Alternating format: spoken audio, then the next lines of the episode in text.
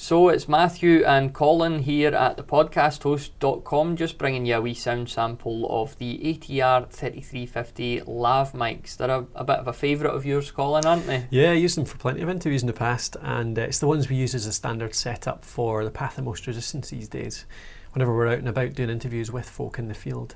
So yeah, work really well. I really like them.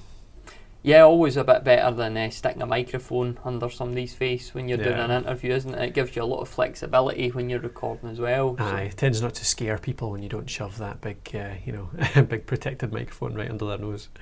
Yeah, and they're obviously uh, very well priced as well. I think 20, 21, 22 pounds and dollars. So Indeed.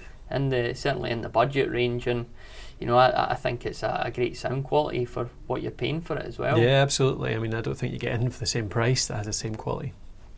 So let's just leave the listener with some uh, room tone then.